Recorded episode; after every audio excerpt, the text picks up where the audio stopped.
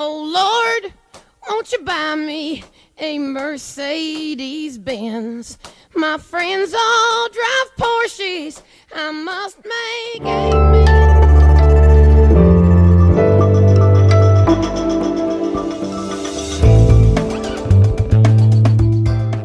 Das Politikteil, der wöchentliche Politik-Podcast von Zeit und Zeit Online.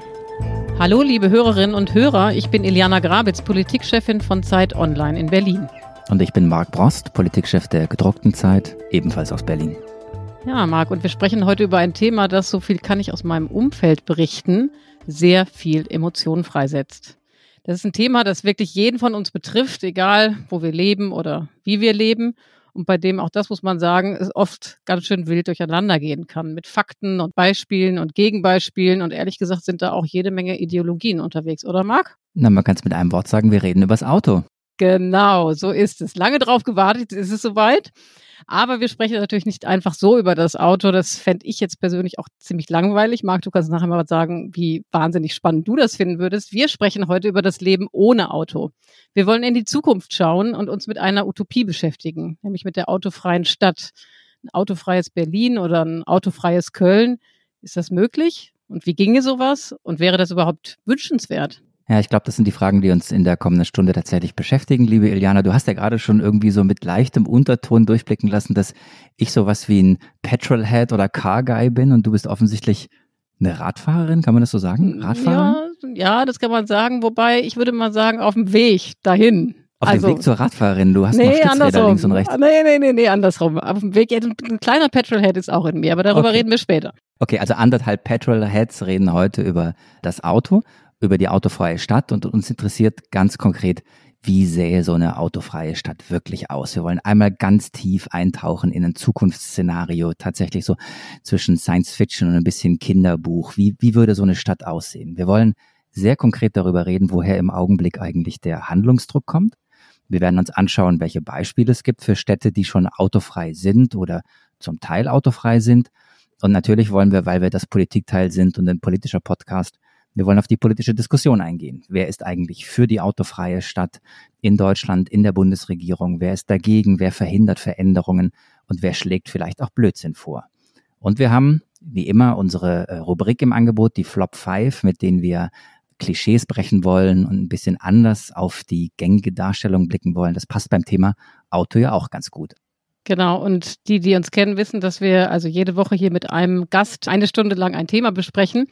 Äh, heute haben wir uns daher Petra Pinsler eingeladen. Sie ist Redakteurin im Politikressort der Zeit und sie beschäftigt sich schon sehr lange mit Umweltpolitik und auch mit dem Thema Stadtentwicklung. Und sie kennt alle Akteure und alle Zahlen und auch alle Widersprüche. Hallo Petra, schön, dass du da bist. Hallo, schönen guten Tag. Wie jeder Gast hast auch du ein Geräusch mitgebracht, das dich persönlich mit dem Thema verbindet, nämlich dieses hier.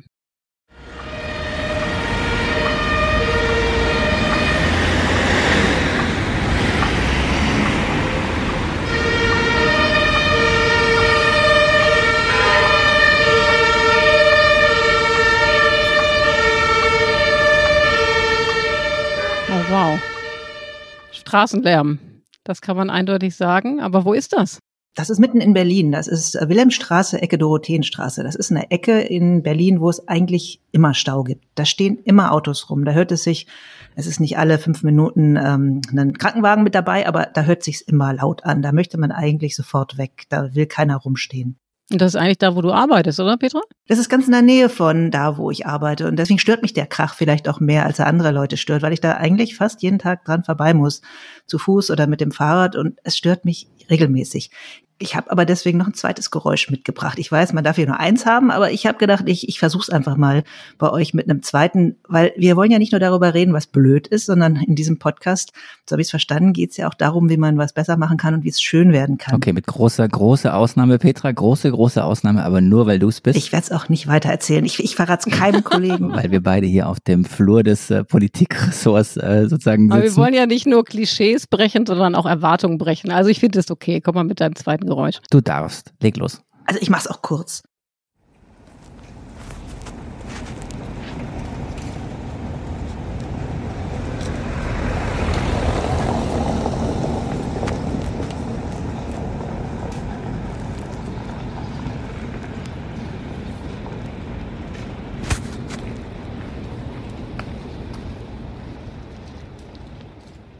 Okay, das ist eine Straße, die ist gar nicht weit von der, von die, die wir eben gehört haben, liegt, die geht an der Spree lang und die hat sogar Kopfsteinpflaster, aber da dürfen ganz wenig Autos nur langfahren oder da fahren nur ganz wenig Autos lang.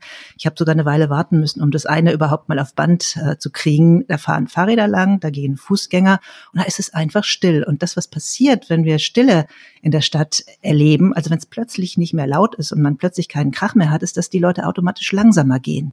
Die bleiben stehen, die unterhalten sich und an diesen beiden kleinen Beispielen kann man schon sehen, was eine Stadt ausmacht oder was eine Stadt möglicherweise auch nicht ausmachen sollte.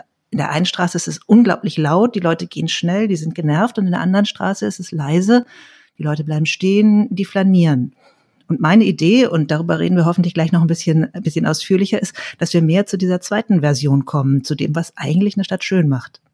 Das stimmt. Stille, also ich kann das bestätigen, das ist was, wo man sich, glaube ich, besonders als Bewohner einer so großen Stadt wie Berlin wahnsinnig danach sehnt. Und ich finde, in den Zeiten des Lockdowns, da hat man eigentlich einen Vorgeschmack darauf bekommen, wie schön das ist, wenn man auf einmal, wenn es auf einmal viel, viel ruhiger ist und auch sehr viel Platz auf einmal in der Stadt war, weil gar nicht mehr so viele Leute unterwegs waren oder vor allen Dingen nicht mehr so viele Autos unterwegs waren. Gleichzeitig liegen aber auch die Zwänge des Ganzen auf der Hand. Wenn man nämlich äh, in einer Stadt mit Millionen von Bewohnern lebt, dann müssen die zur Arbeit, die müssen zur Schule, die wollen vielleicht zum Arzt. Und weil die Strecken länger sind als in einer Kleinstadt, scheint es doch eigentlich so, als ob Verkehrschaos, Staus und Verkehrslärm die einzig logische Konsequenz sind des Ganzen. Ein Teufelskreis, aus dem man irgendwie gar nicht rauskommt. Du, Petra, hast es gerade auch schon angedeutet, bist aber anderer Meinung. Du meinst nämlich, eine autofreie Innenstadt muss keine Utopie sein. Und darüber würden wir jetzt am Anfang gerne sprechen und ein bisschen spinnen und uns vorstellen, wie könnte es eigentlich sein? Wie sähe das Leben dann aus? Meine erste Frage wäre, ist es wirklich vorstellbar, dass kein einziges Auto unterwegs wäre? Also, dass wir gewissermaßen in so einem Idyll leben wie auf dem Land. Also, dass wir halt das Radler und Fußgänger wahnsinnig viel Platz haben, dass wir unsere Kinder auf die Straße schicken können und die da spielen können, ohne dass wir ständig Angst haben müssen, dass ein Auto sie oder ihn umnietet. Das ist ja eigentlich schon eine wunderbare Vorstellung. Die Idee, dass man mitten in der Stadt wohnen kann und sein Kind, meine sind nun schon ein bisschen größer, aber sein kleines Kind einfach laufen lassen kann. Dass man dem Kind von nicht von Anfang an beibringen muss, du musst eigentlich in der Stadt, außer in diesen kleinen, umhegten Geländen, die gibt's für Hunde und die gibt's für Kinder. Für die Hunde sind's die Hundeauslaufplätze, für die Kinder die Spielplätze. Da darfst du laufen. Du darfst es vielleicht noch in der Wohnung, aber du darfst es auf der Straße eigentlich nicht, weil es immer gefährlich ist. Wenn man das umdreht, wenn man eigentlich sagen könnte, ist es grundsätzlich in der Stadt erstmal ungefährlich. Und wenn wir jetzt darüber nachdenken, wie so eine Utopie sich realisieren lässt, muss man erstmal sagen, denken wir jetzt an zehn Jahre, an 20 Jahre, an 30 Jahre. Es wird natürlich kein seriöser Mensch sagen, wir machen morgen die Stadt zu und dann darf kein Auto mehr reinfahren. Wenn wir uns aber mal vorstellen, wie es möglicherweise in 30 Jahren sein könnte, dann können wir möglicherweise davon ausgehen, dass Autos digitalisiert sind. Das heißt, es braucht möglicherweise gar nicht mehr jeder ein eigenes Auto, sondern er kann sich relativ schnell mit dem Handy das Auto, wenn er noch oder wenn sie noch individuell unterwegs sein will, mit einer App bestellen. Er kann aber auch, und das macht die Digitalisierung dann auch möglich, mit dem Auto vielleicht von dem Stadtrand, wenn jemand ganz weit draußen wohnt, reinfahren, jemand zweites noch mitnehmen, weil es ganz viel Sharing-Modelle schon gibt, dann bis zu einer S-Bahn-Haltestelle fahren, die auch immer noch weit draußen ist und dann mit der S-Bahn, von der er genau weiß, dass die auch sicher fährt, auch das gehört ja zu einer Utopie, dass wir dann S-Bahn haben und U-Bahnen, die schön sind, die freundlich sind, die irre, dass das eigentlich heute noch eine Utopie sein muss, die vielleicht auch mal WLAN haben, das funktioniert, die nicht so überfüllt sind, mit der fährt er dann ins Zentrum rein. Und im Zentrum sind dann unterwegs nur noch die Lieferwagen, die was liefern müssen. Auch da kann man, wenn wir utopisch denken, sich möglicherweise vorstellen, dass das dann zum Teil per Drohnen funktioniert. Also, dass wir nicht mehr so viele fürchterlich große Autos durch die, auch keine Lieferwagen mehr durch die Stadt fahren lassen müssen, dass das mit kleinen, wie wir es auch jetzt schon in der Realität erleben, mit kleinen Fahrrädern, mit Lieferfahrrädern passiert, das Ausliefern von Waren und die Leute in der Stadt einfach laufen können. Und wir wissen alle, dass wir wahrscheinlich den Klimawandel oder eine, eine, Temperaturerhöhung haben wollen. Ich will aber jetzt gar nicht über Ökologie reden, sondern dass die Städte dann, wenn es wärmer wird, nur dann einigermaßen angenehm bleiben, wenn die grün sind. Das heißt, wir werden auf diesen Straßen, wo, auf denen jetzt wahnsinnig viel Blech rumsteht, das dann komplett weg ist, viel Platz haben. Der wird aber nicht einfach leer sein und asphaltiert. Das wäre ja schrecklich. Das sähe ja dann so aus, als ob da eine Atombombe eingeschlagen hätte oder eine Neutronenbombe. Nee, das wollen wir nicht. Wir würden den Platz ganz anders nutzen. Wir hätten da Platz für Spielplätze, wir hätten da Platz für Grün. Ich habe sogar ein Bild gesehen, Das war auch so eine Utopie von der Stadt in 30 Jahren, wo die auf so einem großen Boulevard einfach mal Gemüsegärten angepflanzt haben. Also die Leute würden mehr gehen, deswegen wären sie gesünder. Sie hätten mehr saubere Luft, es wäre grün und jetzt höre ich mal ein bisschen auf zu schwärmen, sonst haltet ihr mich noch für völlig verrückt. Ja, wir ähm, wollen ja schwärmen, wir wollen spinnen, wie Eliana gesagt hat, und das Schwärmen und das Spinnen ähm, ist auf der einen Seite ganz schön und da braucht man auch ein paar Worte für. Und auf der anderen Seite lädt es natürlich zum Widerspruch oder auch zu Nachfragen ein. Also wenn ich dich richtig verstanden habe, bedeutet autofreie Stadt nicht die komplette Stadt autofrei, sondern wir reden jetzt vor allem vom Kernzentrum, das hast du gesagt, wo dann nur noch äh, Lieferwagen beziehungsweise irgendwie, äh, also ja, Berufs- oder, oder Warenverkehr, wenn überhaupt möglich wäre. Dann in einem zweiten Ring drumherum lebt man, hat aber nicht ein Auto, das selbstverständlich vor der Tür steht, sondern das ist die Hoffnung der Digitalisierung, dann vielleicht irgendwo anders parkt, am Stadtrand oder so. Aber man kann noch mit dem Auto sozusagen in diesen zweiten Ring hineinfahren. Und ganz am Stadtrand sind dann nur die großen Parkhäuser, die Unterbringungsmöglichkeiten für die Autos der Pendler, die eben aus dem Umland in die Stadt fahren oder die Theaterbesucher, die Kinobesucher. Ist das so ungefähr, wie du es äh, meinst? Ja, ich glaube, man kann aber tatsächlich, wahrscheinlich hast du das Auto doch noch mal ein bisschen mehr im Blut, man kann auch da die, die Menge an Autos, die man sich da vorzustellen hat, noch runterdimmen. Beispielsweise kann man bei den Pendlern das, was ja Uber und andere Sharing-Dienste jetzt schon machen, sich auf privater Basis vorstellen, dass wenn jemand morgens aus einem kleinen Dorf, wo es tatsächlich keinen Zug oder keinen Bus gibt, reinfahren muss, dass der zwei oder drei Nachbarn mitnimmt. Damit hätte man schon Autos gespart bei den Verkehrsforschern, was die Autos in der Stadt, die dann im Zentrum gar nicht mehr fahren, aber vielleicht in den Außenbezirken noch auch zwei, zwei Visionen. Die eine, vor der sie ziemlich Angst, ziemliche Angst haben, ist, dass dann die selbstfahrenden Autos die Leute absetzen und dann quasi immer rumfahren, bis sie einen Parkplatz gefunden haben. Weil es aber nicht genug Parkplätze gibt, fahren dann Tausende und Hunderttausende von Autos immer in der Stadt rum, bis ihr Besitzer wiederkommt. Das ist die schreckliche Variante. Und wenn man sich das dann auch nicht elektrisch vorstellt, sondern mit Diesel und Benzinern, kann man sich vorstellen, wie viel Abgas da in die Luft gepustet wird. Die schöne Variante wäre, die benutzen dann ein Auto, was sie mit anderen teilen, was auf Knopfdruck am Handy angefahren kommt, wenn sie es haben wollen. Und sie steigen aus und dann fährt das Auto weiter und nimmt den nächsten auf. Und dann braucht man natürlich für die gleiche Menge an Menschen unglaublich viel weniger Autos. Ist jetzt nicht unbedingt die Fantasie, die die, die Autoindustrie teilt, aber ich finde die eigentlich ganz schön. Also ehrlich gesagt, ich äh, jetzt, als du eben auch so lange gesprochen hast, hatte ich fast das Gefühl, man ist wirklich in einer Utopie, man träumt und man sieht schon die Bilder vor sich vor diesem wunderschönen quasi Landleben in der Stadt. Trotzdem stellen sich ja auch jede Menge gesellschaftliche Fragen. Ähm, die soziale Spaltung zwischen Jungen und Alten, zwischen Gebrechlichen und Gesunden, zwischen Städtern und der Landbevölkerung, also Landbevölkerung, die beispielsweise immer noch mit dem Auto nach Hause fahren darf. Die Städter dürfen das nicht. Darüber werden wir später sprechen. Zunächst einmal ist aber wichtig, dass wir uns äh, der Frage stellen, warum eigentlich jetzt der Handlungsdruck so da ist. Warum ist das jetzt gerade Thema? Bis vor wenigen Jahren waren autofreie Städte noch kaum ein Thema und auf einmal ist das in aller Munde. Woher kommt das auf einmal? Ich glaube, das ist ganz einfach zu beantworten, wenn man sich zwei oder drei Zahlen anguckt. Der Leidensdruck ist einfach enorm viel größer geworden. Der ist deswegen größer geworden, weil wir eine unglaubliche Menge an Autos haben und es werden immer und immer und immer noch mehr. Nur eine oder zwei Zahlen, vielleicht um das zu verdeutlichen. Wir haben inzwischen eine Autodichte, das heißt, da guckt mal, wie viele Autos pro 1000 Einwohner es gibt, von 575 Autos auf 1000 Einwohner.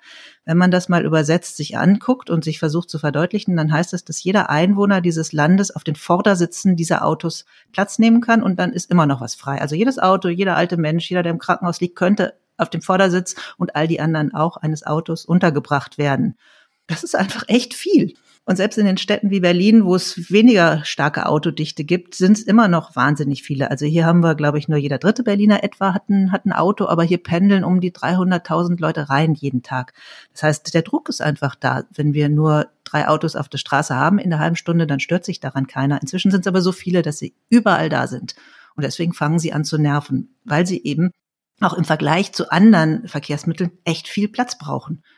Also wenn man sich mal kurz überlegt, wie viel Platz ein Mensch, der zu Fuß geht, braucht oder ein Mensch, der im Auto sitzt, dann ist der im Auto zwar schneller, aber er braucht eben ungleich viel mehr Platz. Und das nervt die anderen, die eben nicht mit dem Auto unterwegs sind. Vielleicht gibt es ja auch Leute, die äh, genervt sind von vollgespuckten oder vollgemüllten S-Bahnen. Deswegen steigen sie lieber in ihr Auto. Darüber reden wir gleich sozusagen, wer wen nervt. Aber lass uns bei dem Handlungsdruck bleiben.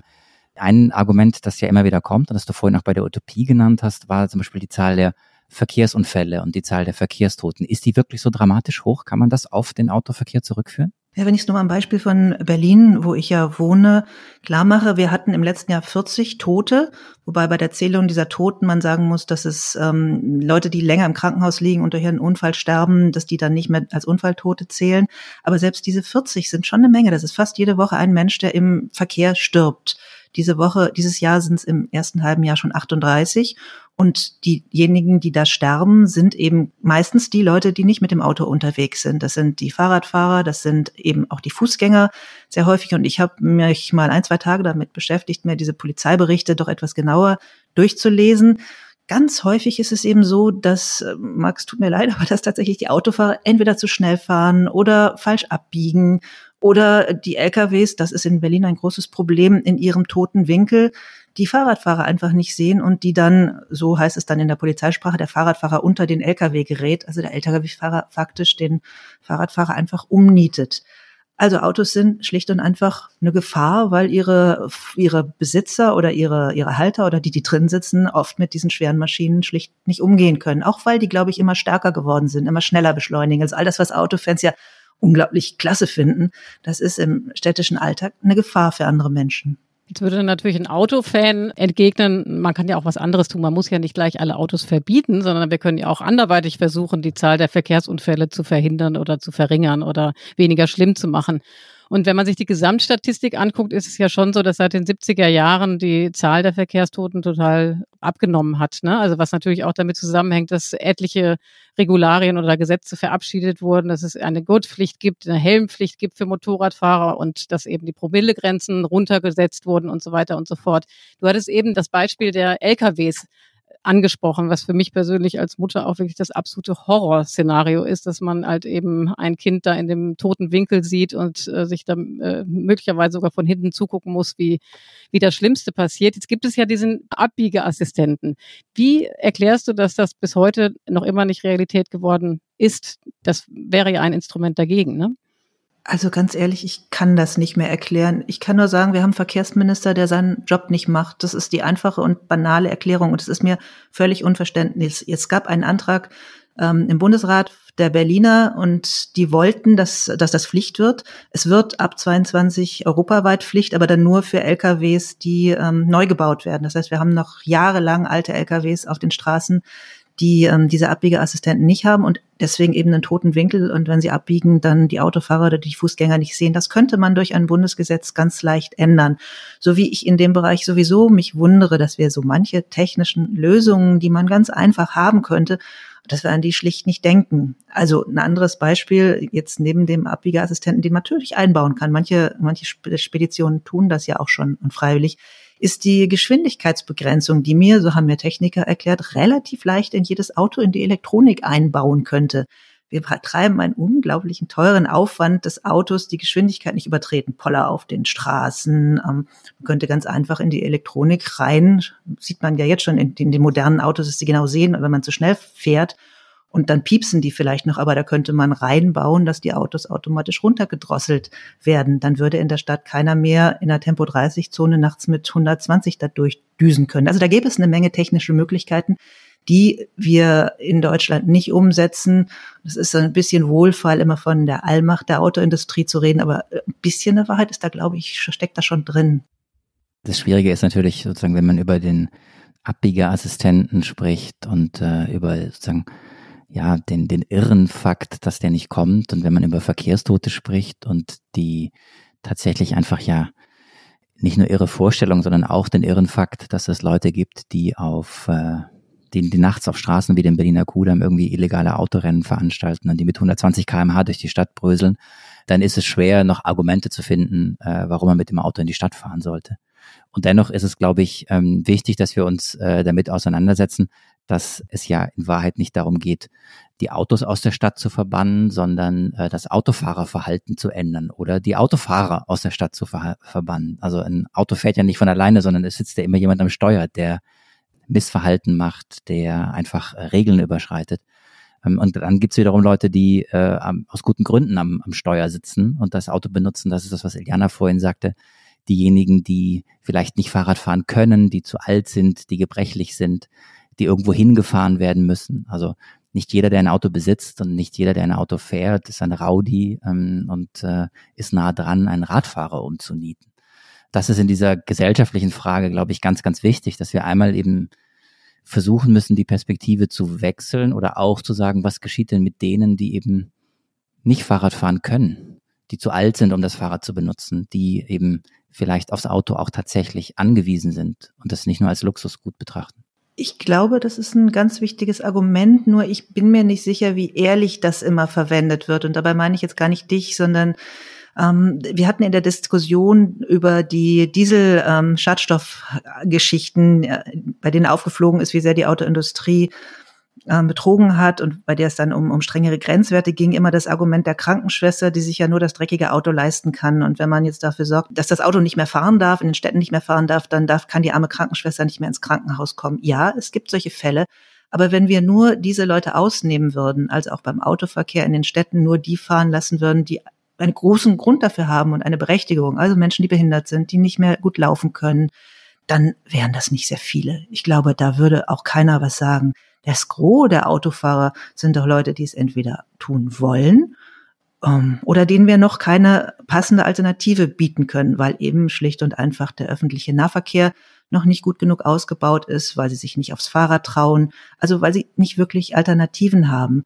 Und die und ich glaube, das ist auch ein ganz wichtiger Punkt. Die müssen dann eben ihr Auto irgendwo stehen lassen. Also wenn wir sagen, es geht nicht darum, das Auto aus der Stadt zu verbannen, dann geht es aber schon darum, jetzt mal abgesehen von den Gruppen, die wirklich bedürftig sind, das Autofahren in der Stadt eben insofern unmöglich zu machen, als dass man das Parken zum Beispiel nicht mehr erlaubt. Das ist ein ganz wichtiger Aspekt von Stadtplanung und auch von, gar nicht von Utopie, weil es in manchen Städten ja jetzt schon passiert, von Stadtrealität, dass, dass die Städte zugemüllt sind mit Blech wenn wir nochmal auf dieses Bild vom Anfang ähm, zu sprechen kommen, also wenn wir uns das nochmal verbildlichen und wir uns eine normale Straße vorstellen, dann ist auf beiden Seiten sind Autos geparkt. Das ist eine unglaubliche Verschwendung von öffentlichem Platz. Es gibt einen Verkehrsforscher, Andreas Knie, der hat immer dieses wunderbare Beispiel, wenn ich meinen persönlichen privaten Schrank auf die Straße stellen würde, würden alle Leute sagen, ey, was macht denn dieser Schrank auf der Straße? Der, muss da mal schnell weg. Dafür gibt's kein Recht. Wenn jemand sein privates Auto auf die Straße stellt, finden das alle irgendwie normal, weil es immer schon so war. Aber es muss ja nicht so sein. Ich würde noch gerne eine Frage stellen zu dem politischen Handlungsdruck, der gerade besteht. Ähm, du hast was gesagt zu den Verkehrstoten, total nachvollziehbar. Ähm, du hattest eingangs auch, das war ja auch das Geräusch, was du mitgebracht hattest, von dem Verkehrslärm gesprochen. Das empfinden viele, ich habe eine Zahl nachgeschlagen, 75 Prozent der Deutschen klagen über die Belästigung durch Verkehrslärm. Und es ist eben von gesundheitlichen Folgen immer die Rede. Kannst du da was zu sagen? Also welche gesundheitlichen Folgen zieht das nach sich, diese Lärmbelästigung? Es gibt sogar europäische Normen und Normen der Weltgesundheitsorganisation. Das heißt, da haben viele Ärzte mal, mal tatsächlich gemessen, was macht Menschen krank. Und das Lärm krank macht, glaube ich, ist ähm, eine Erfahrung, die keiner machen möchte, die wir aber in, in gewissem Maße natürlich alle schon schon auch erlebt haben. Nicht, dass wir von Lärm krank geworden sind, aber wir wissen, es stresst uns, wenn es laut ist. Wir wissen, dass wenn irgendwo ein Flughafen gebaut wird, ähm, die Menschen, die in der Landebahn wohnen, ähm, dichte Fenster bekommen, weil da nachweislich ähm, sie schlechter schlafen und krank werden. Das ist Lärm ist ein, ist ein ganz, ganz wichtiges Argument für den Umbau von Städten. Und da, glaube ich, kann man dann das Gerechtigkeitsargument, es geht ja immer auch um die Frage von Gerechtigkeit. Wer darf die Stadt wie nutzen? Das ist ja das, was hinter unserer ganzen Debatte steckt. Wer darf wie bequem sein, wer darf was haben und wer braucht auch was. Und wenn wir über Gerechtigkeit reden, dann müssen wir auch darüber reden, wer denn an den lauten Zufahrtsstraßen in den Städten wohnt. Das sind ja dann auch eher nicht die Reichen, oder wenn sie es sind, dann haben sie gut gedämmte Fenster, sondern tendenziell die Leute, die sich keine tolle Wohnung irgendwo im Grünen leisten können, also die Armen. Wann immer wir also über Lärm und, und Dreckbelästigung in der Stadt reden, also durch, durch Abgase, dann, dann reden wir auch über ein Gerechtigkeitsthema, ganz, ganz massiv sogar. Wir sind mitten äh, in den gesellschaftlichen Folgen und wir sind äh, auch bei der Frage, kann man sozusagen das Auto einfach so verbieten oder welche Folgen hätte das und äh, muss man Autos verbieten oder Autofahrerverhalten ändern? Ähm, und wenn wir über Verhalten sprechen, dann müssen wir ja irgendwie auch darüber reden, wie das Leben gerade so ist und was so draußen so passiert und wie wir, wir sind ja alle drei Großstadtbewohner, wie unser Leben so funktioniert. Und ich glaube, in meiner Wahrnehmung, ich weiß nicht, wie du es siehst, Iliana, ist es so, dass wir ja als Gesellschaft wahnsinnig durchgetaktet sind. Man sagt immer, wir sind äh, sozusagen die Gesellschaft, die versucht irgendwie alles gleichzeitig zu machen oder zumindest sehr schnell hintereinander. Und dann gehört das Auto oftmals dazu, weil man das Auto nutzt, um ganz schnell noch irgendwo hinzukommen, dann die eine Sache zu besorgen und dann das andere, weil man versucht, ähm, das Auto als individuelles Fortbewegungsmittel zu nutzen, um eben ja mehrere Dinge schnell hintereinander erledigen zu können, weil alles in der Rush-Hour des Lebens äh, so schnell gemacht werden muss, weil so viel auf uns einbröselt. Wenn es da kein Auto gäbe, würde sich für viele Familien, vielleicht auch für dich oder mich oder für uns drei hier, äh, doch auch das Leben ändern, oder nicht? Also müsste man das Ganze nicht größer denken?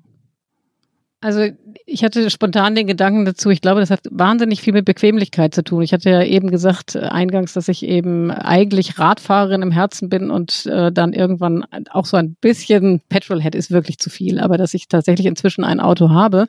Und ich habe festgestellt, dass ich, ähm, bis ich 40 war und dann mein drittes Kind kam, ich dachte, ich brauche jetzt ein Auto, ähm, was ich auch heute nicht mehr missen möchte, ich tatsächlich alles mit dem Fahrrad gemacht habe und mit öffentlichen Verkehrsmitteln und es war tatsächlich alles möglich bis hin, bis dahin dahingehend, dass ich eben Leute in Hamburg oder auf dem Land besucht habe und dann halt eben umständlich mit dem Zug angereist bin. Und erst im Nachhinein, als ich ein Auto besaß, habe ich verstanden, wie umständlich das eigentlich vorher war. Und ich glaube eigentlich, da muss man ansetzen. Du musst die Hürden rausnehmen. Du musst halt den öffentlichen Nahverkehr attraktiver machen und dir irgendwelche Pull-Faktoren überlegen, ähm, wie du eben die Leute überzeugen kannst, dass das Autofahren nicht mehr so sexy und so attraktiv ist, was natürlich auch sicherlich mit dem Preis zu tun hat.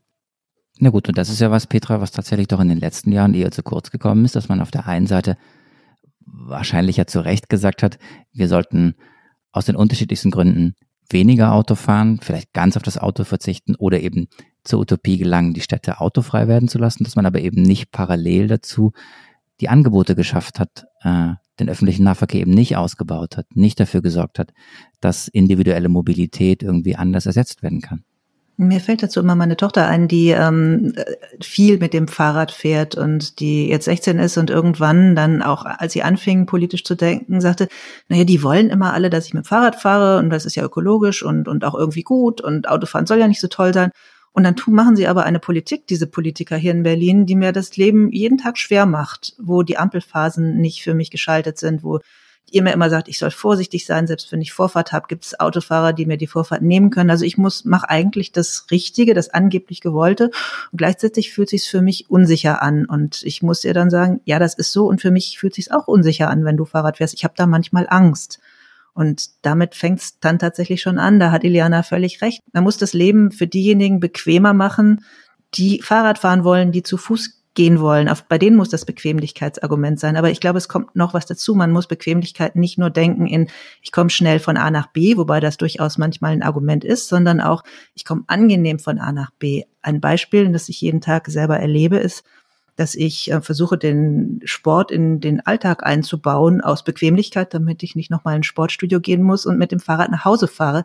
Das ist zwischen einer Dreiviertelstunde und einer Stunde und ein Teil dieses Weges ist ganz wunderbar. Da kann ich toll Sport machen und komme gleichzeitig nach Hause und habe mich den ganzen Ärger über meine Chefs dann auch schon weggeradelt. Aber ein Teil davon ist auch echt Stress, weil die Straßen einfach zu voll sind mit Autos. Also mit, glaub, mit dem Bequemlichkeitsargument kommt man tatsächlich ein Stück weiter. Und dann, Marc, hast du natürlich völlig recht, müssten wir weiter viele Milliarden in den Ausbau des öffentlichen und auch den Umbau des öffentlichen Nahverkehrs stecken. Brauchen wir tatsächlich überall diese großen und in Berlin auch noch stinkenden Busse oder geht's nicht möglicherweise mit viel kleineren? Und da hoffe ich da auch wieder auf die Digitalisierung und auf den technischen Fortschritt, dass die möglicherweise dann viel schneller nach Bedarf auch in Gegenden ankommen die Busse, wo vielleicht dann nur mal sieben oder acht Leute fahren. Da muss dann nicht immer der lange Bus fahren. Da ist, ist viel möglich. Und ich glaube, als dritter Punkt, der auch noch ganz wichtig ist, ist das, was wir in den letzten Wochen ja erlebt haben oder Monaten, dass wir immer noch nicht wissen, wie sich Corona endgültig auswirkt auf unser Mobilitätsverhalten. Also werden die Leute tatsächlich alle nach wie vor so viel ins Büro fahren, wie sie das vor einem Jahr gemacht haben? Oder ändern sich da möglicherweise auch Gewohnheiten? Dann können wir tatsächlich auch den öffentlichen Nahverkehr möglicherweise ganz anders planen, wenn eben nicht mehr diese Rush-Hour um sieben so voll ist, wie sie es vor einem Jahr noch war, sondern sich das entzerrt, die Leute nur noch einmal pro Woche vielleicht ins Büro fahren. Also da ist viel denkbar und da vermisse ich so ein bisschen dieses Spiel, diese spielerische Leichtigkeit und das Ausprobieren in, in der deutschen Politik und in den deutschen Städten. Also ich merke ja schon, ich rutsche ja immer mehr in diese Rolle rein nach dem Motto, ich bin der große Autoverteidiger oder Autofahrerverteidiger und dann nehme ich das auch an, obwohl ich jeden Tag mit entweder der S-Bahn oder dem Fahrrad ins Büro fahre. Ähm, aber ich habe ein Auto und ich Feigenblatt. Fahr, bitte was? Feigenblatt hast du gesagt. Ich habe es akustisch nicht verstanden. Ne? Aber ein Feigenblatt äh, an der richtigen Stelle kann das ja auch gar nicht schlecht sein. So, jedenfalls fahre ich gerne Auto und darüber werden wir vielleicht auch noch reden, was auch das Schöne am Auto ist, wenn man das richtig benutzt und sich vernünftig verhält. Ich habe drei Argumente fürs Auto und dann würde ich gerne noch einmal auch Radfahrer kritisieren, wenn ich darauf, wenn ich diese Rolle schon annehmen muss. Ja? Petra bläst die Backen auf, das können die Hörer jetzt nicht sehen. Gut, also, ähm, weil du gerade Corona angesprochen hast. Ich kann es verstehen, dass man, und wie gesagt, ich fahre gerade S-Bahn, dass man lieber im Auto im Augenblick unterwegs ist, als in einer S-Bahn eng an eng äh, mit Menschen zu sitzen, die zum Teil keine Masken tragen. Mein Sohn ist 13, der geht abends noch nicht äh, spät aus und äh, ist sozusagen noch nicht nachts unterwegs. Aber ich könnte mir vorstellen, dass wenn er später mit 18, 17 darf man ja, nein, mit 18 darf man fahren, wenn er mit 18 unterwegs ist äh, und nüchtern, dass ich es sicherer fände, wenn er vielleicht mit dem Auto nachts nach Hause kommt, als irgendwie mit der S-Bahn oder der U-Bahn noch durch Berlin zu fahren. Drittes Argument, ich erlebe es, dass die S-Bahn im Winter hier unfassbar häufig ausfällt. Also dass einfach ähm, der Service nicht funktioniert und ich dann gezwungen bin, auf ein Taxi umzusteigen oder auf ein anderes Verkehrsmittel als eine Bahn. Und Fahrradfahren im Winter bei Glatteis ist auch nicht so doll. Was ist mit all den Menschen, die das Auto vielleicht doch brauchen? Wenn ich darauf jetzt antworte, muss ich euch mitnehmen, um noch mal ein bisschen um die Ecke zu denken. Ich möchte ja gar nicht in die Rolle kommen, dass ich den Status quo verteidige. Der ist doof. In Berlin fahren die S-Bahnen oft genug nicht, obwohl die wahrscheinlich, wenn man sich andere Städte anguckt, hier die Vertaktung des öffentlichen Nahverkehrs immer noch relativ gut ist. Also die Leute schnell eine U-Bahn erreichen, zumindest in der Mitte. Aber es gibt einen SPD-Politiker aus Kaulsdorf, der hat mir gesagt, naja, die planen hier vor allem für die Leute innerhalb des S-Bahn-Rings und draußen ist da nicht viel oder ist da viel zu wenig? Das mag in anderen Städten anders sein, in manchen besser, in, in manchen schlechter, aber so richtig toll ist es in, in fast keiner deutschen Stadt. Jetzt vielleicht mit Ausnahme von Münster, wo es platt ist und klein und viele Leute Fahrrad fahren. Das heißt aber doch nicht, dass es nicht anders gehen könnte dass man nicht S-Bahn sauberer, schneller machen könnte. Besagter Politiker sagte mir auch, warum kann man denn auf den S-Bahnsteigen nicht wieder Leute sitzen haben, damit man sich einfach sicherer auf dem Bahnsteig fühlt. Also es ist da ja ganz viel möglich, wenn wir es wollen. Ich würde immer umgedreht argumentieren, wir können nicht einfach vom Status quo ausgehen und sagen, alles andere ist blöd und deswegen machen wir es nicht. Denn die Situation, wie wir sie jetzt haben, ist ja auch tagsüber nicht gut und sie wird immer noch schlechter, je mehr Leute das Auto fahren, je mehr Leute dann im Stau stehen, je mehr Leute dann das Fahrradfahren wiederum unattraktiv machen. Die Frage ist doch eigentlich, wie kommen wir vom Punkt A nach Punkt B? Und in Punkt A ist die Analyse, dass wir eine Situation in der Stadt haben, die keinem so richtig gefällt und wir einen zunehmenden Kampf um den engen Platz in den Städten haben. Und da gibt es durchaus unterschiedliche Interessen und die muss man abwägen. Und ich, da würde ich immer argumentieren, das Interesse in einer schönen Stadt zu wohnen.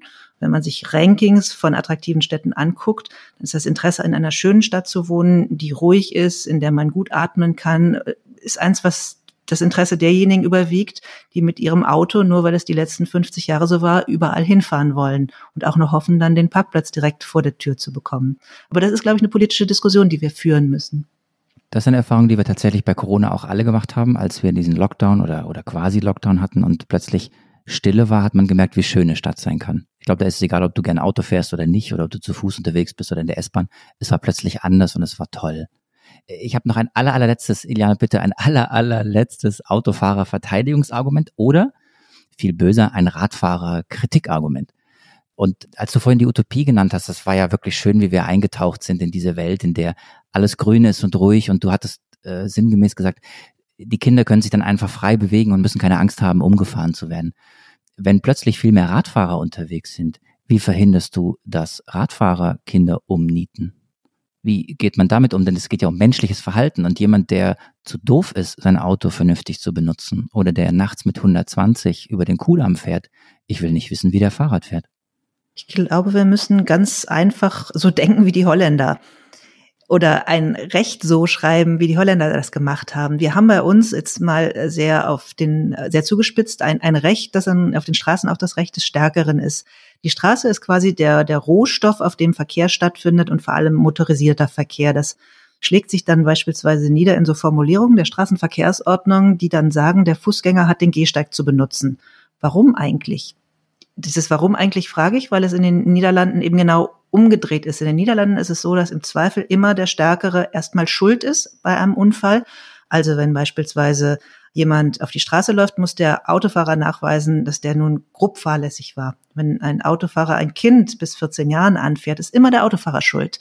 Und das ist, dieses unterschiedliche Recht ist ein Ausdruck eines anderen Denken und hat dann wiederum Auswirkungen in der Realität. Also wenn man davon ausgeht, dass der Stärkere immer auf den Schwächeren Rücksicht nehmen muss, und jetzt komme ich auf die Fahrradfahrer, muss der Autofahrer auf den Fahrradfahrer Rücksicht nehmen und der Fahrradfahrer auf den Fußgänger. Und wenn man das erstmal im Kopf hat, dann hat man in der Stadt ganz automatisch ein anderes Verhalten und ein freundlicheres Verhalten. Im Moment gibt es bei uns Raudis auf Fahrrädern und es gibt Raudis in den Autos. Die Raudis in den Autos, die haben häufig tödliche Folgen. Die Raudis auf den Fahrrädern haben für die Fußgänger auch oft ziemlich unangenehme Folgen. Die sind nicht tödlich, aber auch unangenehm. Das heißt, man muss eigentlich anfangen, vom Schwächten zu denken, vom Fußgänger. Deswegen brauchen wir vor allem Fußgängerlobbys in den Städten und wir müssen uns gar nicht so konzentrieren auf diesen Streit zwischen den Fahrradfahrern und den Autofahrern. Der löst sich dann fast automatisch, wenn wir den Verkehr von den Füßen auf den Kopf stellen, nee, vom Kopf auf die Füße finde das interessant. Tatsächlich ist es, kannst du ja auch über Geschwindigkeitsbegrenzung regeln. Also ich war überrascht, hier in Berlin ist ja die Friedrichstraße verkehrsberuhigt äh, geregelt worden, jetzt für eine Testphase von ich weiß nicht wie vielen Monaten. Und dort gibt es ja eine Geschwindigkeitsbegrenzung für Fahrradfahrer von 20 kmh, wo ich jetzt, ich fahre auch sehr gerne sehr schnell Fahrrad und dachte, was denn das jetzt? Aber das ist doch genau der richtige Weg. Also ich muss dann genauso geahndet werden wie im Straßenverkehr, also wie, wie im ähm, Autoverkehr.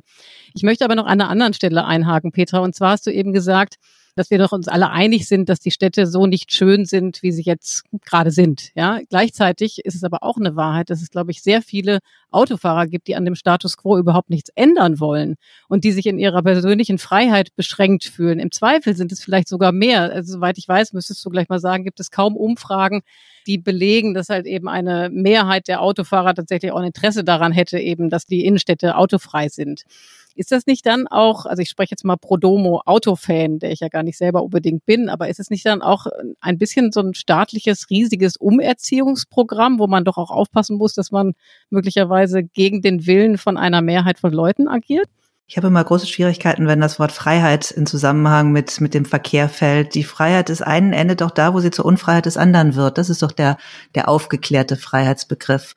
Und wenn die Freiheit des Autofahrers ist, im Moment auf dem Kudamm nachts Autorennen zu fahren, einfach weil er es kann, weil es möglich ist, weil es da keine Poller gibt, weil in sein Auto keine Geschwindigkeit Begrenzung eingebaut ist, dann bedeutet es nicht nur die Unfreiheit, sondern in dem Fall tatsächlich auch den, den Tod von anderen. Also die Freiheit endet dann mit einem Totalschaden für andere Menschen. Deswegen glaube ich, ist der bessere Begriff in dieser Debatte, den man einführen kann, Interesse. Der Autofahrer hat ein Interesse, Auto zu fahren, weil er es will, weil er es schön findet, weil es toll ist, weil es nicht anders geht.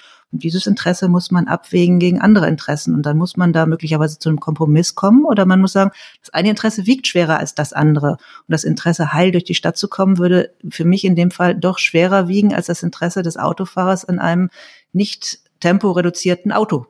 Ganz einfach.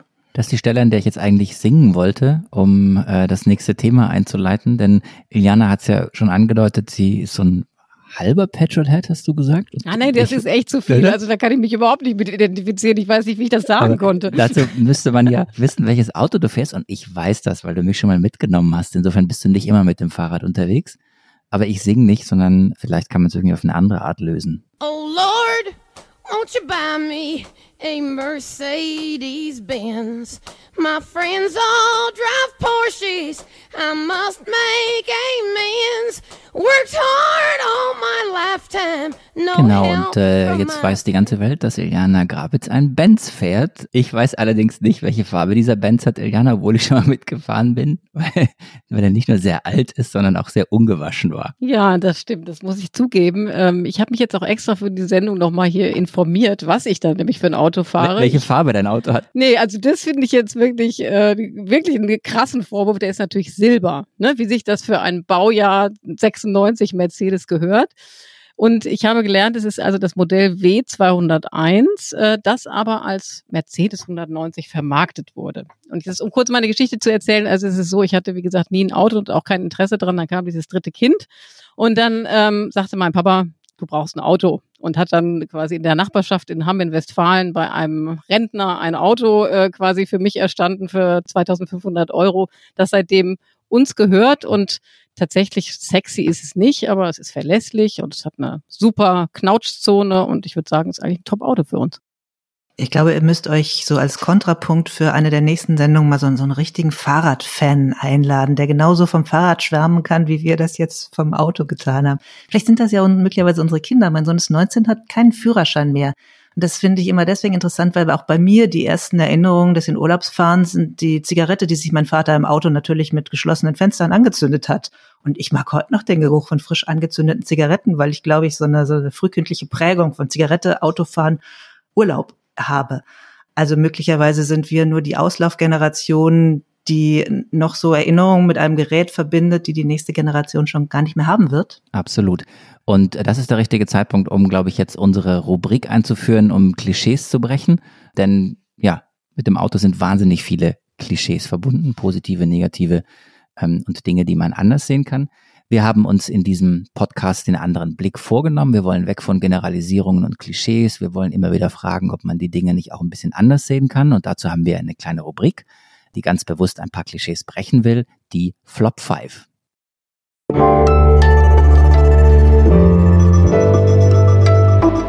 Die Flop 5.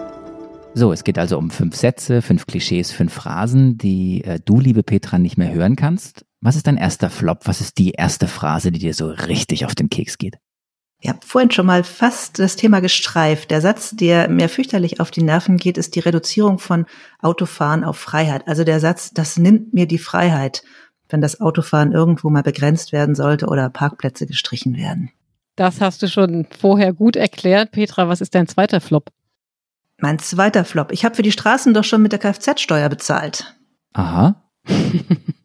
das ist so, wie wenn ich sagen würde, naja, es ist irgendwie unfair, wenn ich im Schwimmbad Eintritt bezahle. Ich habe doch schon mit der Gemeindesteuer für Schwimmbad bezahlt. Also dieses Beispiel kann man für ganz viel verwenden, wo man außerdem noch extra was bezahlen muss. Ich habe doch für die S-Bahn-Strecke auch schon bezahlt mit den vielen Steuern, die ich bezahle. Und trotzdem muss ich ein S-Bahn-Ticket lösen. Also, dass man irgendwo schon Steuern bezahlt hat, ist kein Argument dafür, dass man nochmal zahlen muss. Nochmal zahlen muss. So blöd ist, genau. irgendjemand muss bezahlen. So, genau, irgendjemand muss äh, nochmal was zahlen und irgendjemand muss nochmal was sagen und das bist du, denn das ist jetzt der dritte Flop. Der dritte Flop. Radfahrer sind genauso rücksichtslos wie Autofahrer. Ah. Ja, das ärgert mich auch extrem, dieser Flop. Dann äh, kommen wir doch gleich zum vierten Flop, Petra. Der vierte Flop ist die Lösung für die Verkehrsprobleme sind E-Autos. Und sie sind es nicht, weil? Ich meine, erklärt sich von selbst. Äh, ob man nun mit einem Benziner im Stau steht oder mit einem E-Auto, ist am Ende irgendwie egal. Das E-Auto stinkt zwar weniger, aber Stau ist nun mal Stau. Also der Raum in der Stadt wird nicht größer, ob man da jetzt einen E-Stau hat oder einen Benzinerstau. Aber es ist auf jeden Fall schon eine leichte Verbesserung, weil es ist leiser. Ne? Also der Verkehrslärm wäre natürlich auch deutlich reduziert und es wäre auch deutlich äh, freundlicher für die Luftqualität. Das stimmt. Die beiden Argumente zählen, wobei man das E-Auto eine Weile fahren muss, bis es sich dann quasi so ökologisch so rentiert, dass es Sinn macht, das alte Auto wegzuwerfen und das E-Auto zu kaufen. Also Lärm ist weg, Luft ist besser, aber das Blech steht immer noch auf der Straße rum. Deswegen genau, Flop. das Stauproblem ist nicht weg. Deswegen bräuchte man ein E-Auto, was digitalisiert wäre und vielleicht geteilt wird mit anderen. Da könnte ich mich schon eher drauf einlassen. Und der fünfte Flop? Der fünfte Flop ist, das war schon immer so. Und dieser Flop gilt für ganz viel. Der gilt für alles. Ich glaube, den hatten wir auch das ein oder andere Mal schon, oder? Das war schon immer so. Der gilt nur für die Stadtplanung besonders, ne? weil man kann sich doch mal vorstellen, wie schön es wäre, wenn es anders wäre. So, das ist jetzt tatsächlich nicht abgesprochen, Petra, aber das ist eigentlich die ideale Überleitung zu dem Teil, über den wir unbedingt sprechen müssen, nämlich die Frage, wie könnte es anders gehen? Also das Gegenteil von, das war immer schon so. Es gibt ein paar Städte, die es anders machen. Es gibt Modellstädte, die zeigen, wie es gehen kann. Vielleicht nicht ganz autofrei, aber mit Reduktion von Autoverkehr, bisschen weniger Autos. Was ist das Beispiel, das du am interessantesten findest? Von welcher Stadt könnten wir was lernen? Also ganz interessant finde ich, das habe ich tatsächlich aber nur angelesen, da hoffe ich, dass wenn Corona es zulässt, ich irgendwann auch mal wieder hinfahren kann, ist Mailand. Weil man das von den Italienern ja gar nicht annimmt, dass sie das Autofahren in den Städten, dass ausgerechnet die Italiener das Autofahren komplizierter machen. Aber da ist es so, dass man offensichtlich, wenn man als ähm, jemand, der da nicht wohnt, in die Stadt reinfahren will, das besser lässt weil es entweder nicht mehr erlaubt wird oder so unglaublich teuer ist, dass man eben das Auto besser stehen lässt. Das ist ein Beispiel, was ich interessant finde, weil es so gegen meine, meine, meine Grundannahme geht. Ich habe gedacht, die Italiener sind genauso autoverrückt wie die Deutschen. Du sagst, dass man das Autofahren besser lässt. Die Frage ist, ist es denn attraktiv dann auf der anderen Seite äh, das Auto nicht mehr zu nutzen? Also wurde auch an der anderen Seite angesetzt und was wurde dann getan? Also ich hoffe, ihr finanziert mir die nächste Recherchereise nach Mailand. Mit dem Fahrrad. Mit der Bahn und dem Fahrrad, okay? Das könnte ein Kompromiss sein. Dem Fahrrad durch Mailand, das wäre doch schön. Mit dem Fahrrad durch Brüssel, da bin ich im Sommer noch gefahren, weil das kann man tatsächlich ähnlich wie Mailand, und da weiß ich es aus eigener Erfahrung beschreiben. Ich habe in Brüssel als Korrespondentin eine Weile gewohnt und war damals, glaube ich, die eine von den drei Verrückten, die mit dem Fahrrad gefahren sind. Und inzwischen sind es ganz viele Leute, weil die komplette Innenstadt zu einer Fußgängerzone gemacht wurde und eine der riesigen Durchfahrtsstraßen durch diese Stadt, wo ich gedacht habe, hier werden die Autos die nächsten 50 Jahre noch fahren, die ist ganz einfach eine Fußgängerzone, die nur hin und wieder mal von einem Bus Bus gekreuzt wird. Das ist so ein schönes Gefühl in dieser Stadt. We know that if you invite more cars, you get you get more traffic. Yeah. And if you get make more bicycle lanes and do it properly, you get more bicycles. And if you invite people to walk more and use public spaces more, you get more life in the city. It's the same mechanism. You get what you invite for. Das war der dänische Verkehrsforscher Jan Gehl, der im Grunde einen ganz simplen Zusammenhang geschildert hat. Wenn du was verändern willst, dann musst du es verändern und die Leute müssen eine Veränderung merken, dann fühlen sie sich eingeladen, ihr Verhalten zu ändern. Das ist ja das, was andere Städte offensichtlich geschafft haben, wie ich dich verstanden habe, Petra, mit Mailand und mit Brüssel und so weiter. In den 70ern hieß es immer, wenn man in Deutschland die Innenstädte autofrei machen würde, dann würden sie veröden, dann würden die Läden sterben und so weiter. Wie haben es denn die anderen Städte verhindert?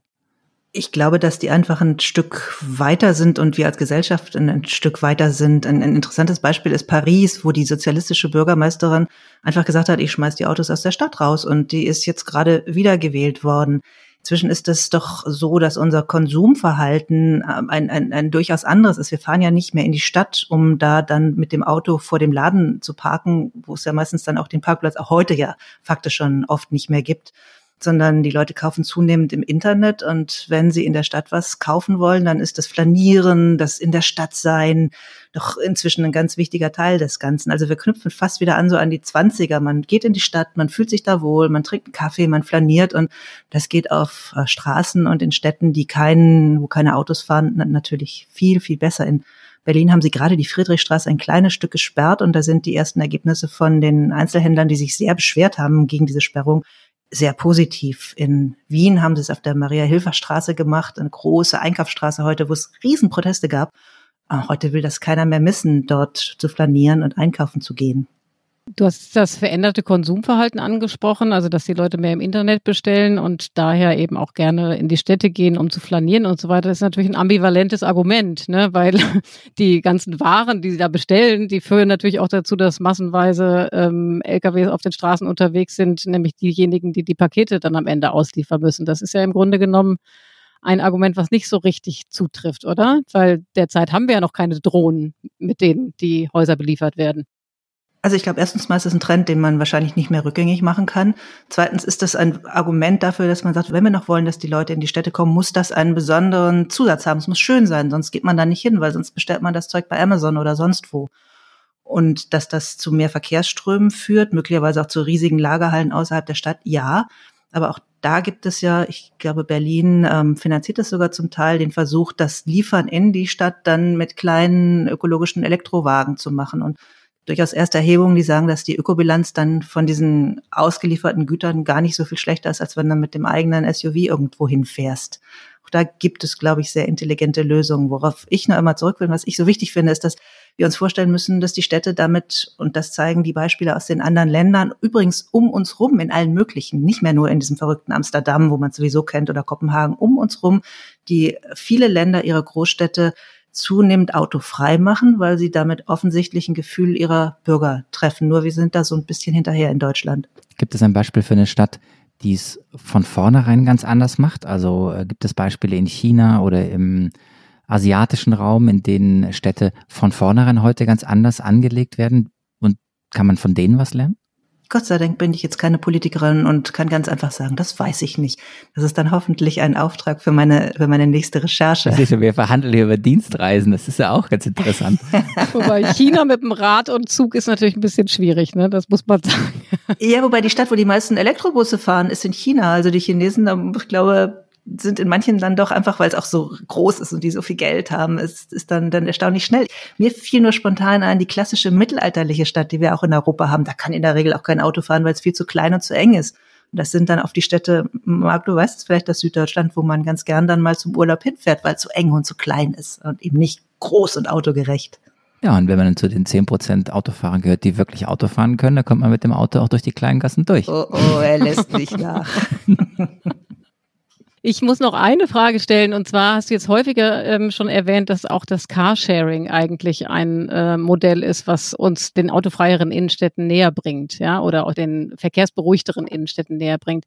Ist das nicht eigentlich auch eine Illusion? Ich hatte im Kopf, dass eigentlich durch die durch das Carsharing, wo man sich ja davon erhoffen würde, dass äh, eben quasi ähm, weniger Verkehr auf den Straßen sind, dass eigentlich der Verkehr sogar in die Höhe geschossen ist. Stimmt das nicht? Es gibt Studien, die sagen, ja, das sind dann die Leute, die sonst vielleicht den Bus genommen hätten, die nehmen sich dann jetzt mal schnell so ein Carsharing-Auto. Das ist äh, durchaus, glaube ich, ein Problem. Man kann es möglicherweise, wenn wir wieder in Utopien denken, das ist ja im Moment unsere, unsere Idee von, von diesem Gespräch, dadurch verändern, dass man sagt, naja, wenn die privaten Autos nicht mehr in die Städte dürfen, sondern nur noch die, die geteilten Autos, dann kannst du den Verkehr natürlich reduzieren und das Ganze, oder es dürfen nur noch die geteilten Autos irgendwo parken und nicht mehr die privaten, dann ist das möglicherweise was, wo du politisch dagegen arbeiten kannst. Und ich glaube, das ist äh, für unser Gespräch auch ganz wichtig. Man muss sich immer überlegen, was, was kann denn Politik auch tun? Also dieser dänische Verkehrsforscher ist ja klasse gewesen, weil er gesagt hat, wenn man was verändern will, dann muss man den Leuten was zur Verfügung stellen. Und ich würde da noch dazu setzen, man muss dann auch mal ausprobieren. Das Interessante an dieser Pariser Bürgermeisterin, anders als in Berlin, wo es paar Pop-up-Wege gibt und gegen die wird sofort wieder geklagt, die hat erstmal gemacht. Und dann kann das erstmal bleiben. Jetzt will ich damit kein Plädoyer für den, wir machen das mal, Durchgreifpolitiker hier in, ins Feld führen, aber dass man in der Stadt manche Dinge vielleicht leichter ausprobieren kann, als wir sie in Deutschland im Moment zulassen. Und da kommt dann die große Berliner Politik, also die Bundespolitik mit rein. Das fände ich schon richtig gut. Bei uns ist viel zu viel einfach nicht erlaubt. Es dauert fürchterlich lang, bis man dann eine Straße umgeplant hat. Da so ein bisschen mehr Experimentier- und Spielfreudigkeit auch den Kommunen zu erlauben, das wäre das politische Plädoyer, was ich in dieser Sendung unbedingt loswerden möchte. Ich persönlich nehme mit, und das war mir vorher tatsächlich nicht so klar, dass Deutschland, ausgerechnet Deutschland eigentlich, ja, wo die grüne Bewegung ja frühzeitig den Anfang nahm, dass wir im, äh, im Vergleich zu vielen anderen europäischen Ländern offenbar sogar zurückliegen, was äh, Konzepte für autofreie Städte oder sogar in, oder Innenstädte oder Städte angeht. Du hast es mehrfach angesprochen, die Beharrungskräfte in der deutschen Politik sind sehr groß. Ich glaube, dass es nach wie vor für Deutschland eine ganz große Bedeutung hat, dass die Automobilindustrie mit allem, was daran hängt und was dazu beiträgt, in Deutschland und Europa ihre Heimat behalten, dass wir international führend bleiben. Das Auto hat den Vorteil, dass es eben eine ganze Wertschöpfungskette in Betrieb setzt, insbesondere in Deutschland. Deutschland ist ein Autoland und äh, Absatzprogramme im Automobil äh, stimulieren die gesamte Wirtschaft nachhaltig. Das war unser Wirtschaftsminister Peter Altmaier und danach im O-Ton Herbert Dies, der VW-Chef. Die beiden sind sich einig, Deutschland ist das Autoland und zwar noch immer, also was ja auch stimmt, die Autoindustrie ist unsere Schlüsselindustrie und ganz, ganz viele Jobs hängen daran. Ist das nicht auch irgendwo ein nachvollziehbarer Grund, dass sich Deutschland so schwer tut, dem Auto den Rücken zu kehren? Das Apodiktische, was in der Frage steckt, kann ich schon nicht ganz nachvollziehen. Also das hieß ja übersetzt, damit der Daimler-Arbeiter seinen Arbeitsplatz behält, muss ich in Berlin hinnehmen, dass die Straßen zugeparkt sind, das Fahrradfahren und das zu Fuß gehen gefährlich und die Luft stinkt. Ist jetzt vielleicht etwas extrem übersetzt, aber wir können die Städte nicht verändern, damit es der Autoindustrie nicht schlecht geht, finde ich jetzt ähm, eine, eine, Beschränkung der Politik, die, die einfach irre ist.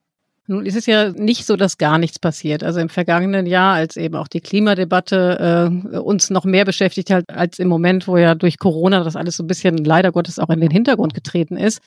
Äh, da hat der Verkehrsminister Herr Scheuer mehr als 50 Maßnahmen vorgeschlagen und hat angekündigt, dass er 75 Milliarden Euro investieren will, um eben einen Klimawandel und eine Verringerung der CO2-Emissionen im Autoverkehr äh, zu erreichen.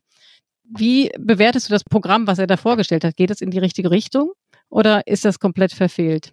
Also wenn wir jetzt über Auto und Umwelt und Verkehr und Umwelt reden, dann ist Verkehr einer der großen Probleme beim Klimawandel. Jetzt gar nicht mal nur, gar nicht in der Menge, sondern im Zuwachs. Im Autoverkehr geht nichts runter. Es gehen keine CO2-Emissionen runter. Und bisher hat Herr Scheuer auch immer noch nicht überzeugend gezeigt, wie er das denn machen will. Da gibt es irgendwelche Prognosen, wie das dann irgendwann mal passieren soll, aber faktisch geht der CO2-Ausstoß eben. Er ging zu Corona-Zeiten runter, aber wir haben keinen Trend, der ja radikal und schnell nach unten gehen müsste. Das große Problem, was ich sehe, ist, dass wir in der Art und Weise, wie Politik gemacht wird, wir der deutschen Autoindustrie möglicherweise, weil wir nicht die richtigen Rahmenbedingungen setzen, auch noch massiv schaden, weil nämlich es um uns herum jede Menge an Länder gibt, die den Diesel irgendwann bald nicht mehr fahren lassen. 25, 30, 35 dürfen dann diese Autos dann nicht mehr fahren. Wir produzieren die aber immer noch. Das heißt, durch die richtigen Regeln und durch die richtigen Gesetze würden wir möglicherweise diese Industrie viel eher beim Umbau helfen können, als durch das, was wir im Moment machen und äh, das, worüber wir im Moment reden, über immer neue Programme und Hilfsprogramme.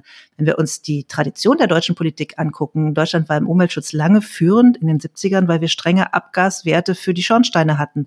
Das hat in der Industrie zu einem massiven Innovationsschub geführt und dazu, dass die Schornsteine sauberer geworden sind oder das, was aus den Schornsteinen rauskommt. Das fehlt uns, glaube ich, ganz massiv in der deutschen Verkehrspolitik und auch in der deutschen Industriepolitik so eine, so eine Idee und so eine Vision, wie kann es denn besser und anders werden und damit dann auch tatsächlich die Arbeitsplätze erhalten.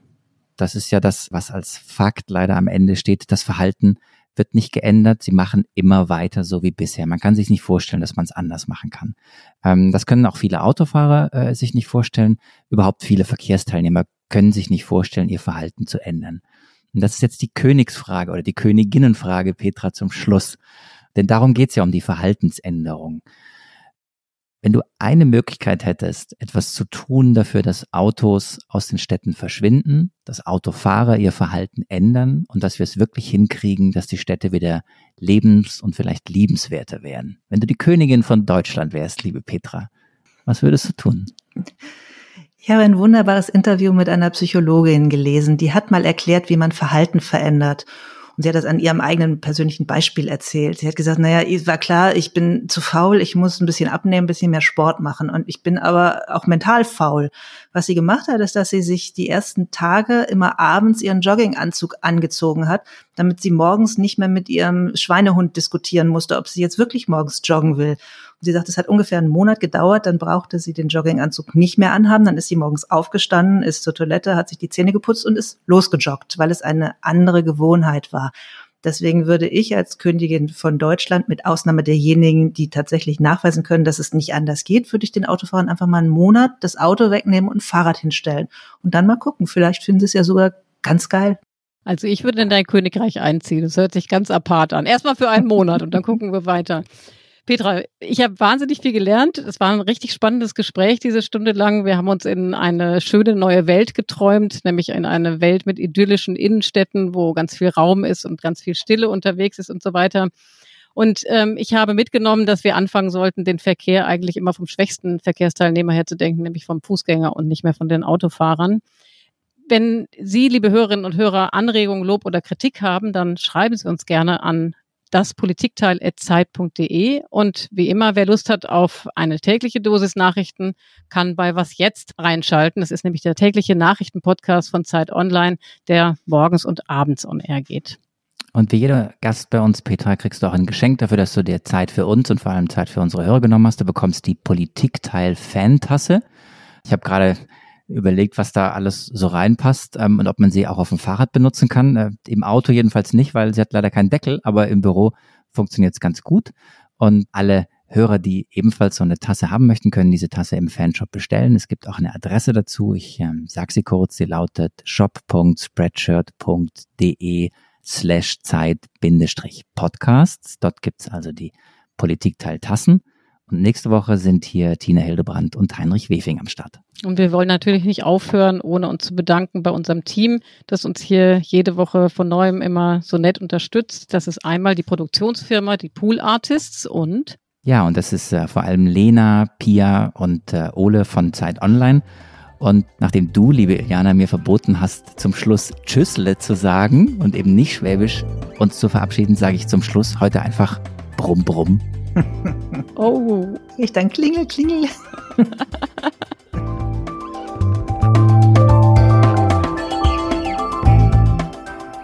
Das Politikteil ist ein Podcast von Zeit und Zeit Online, produziert von poolartists.de.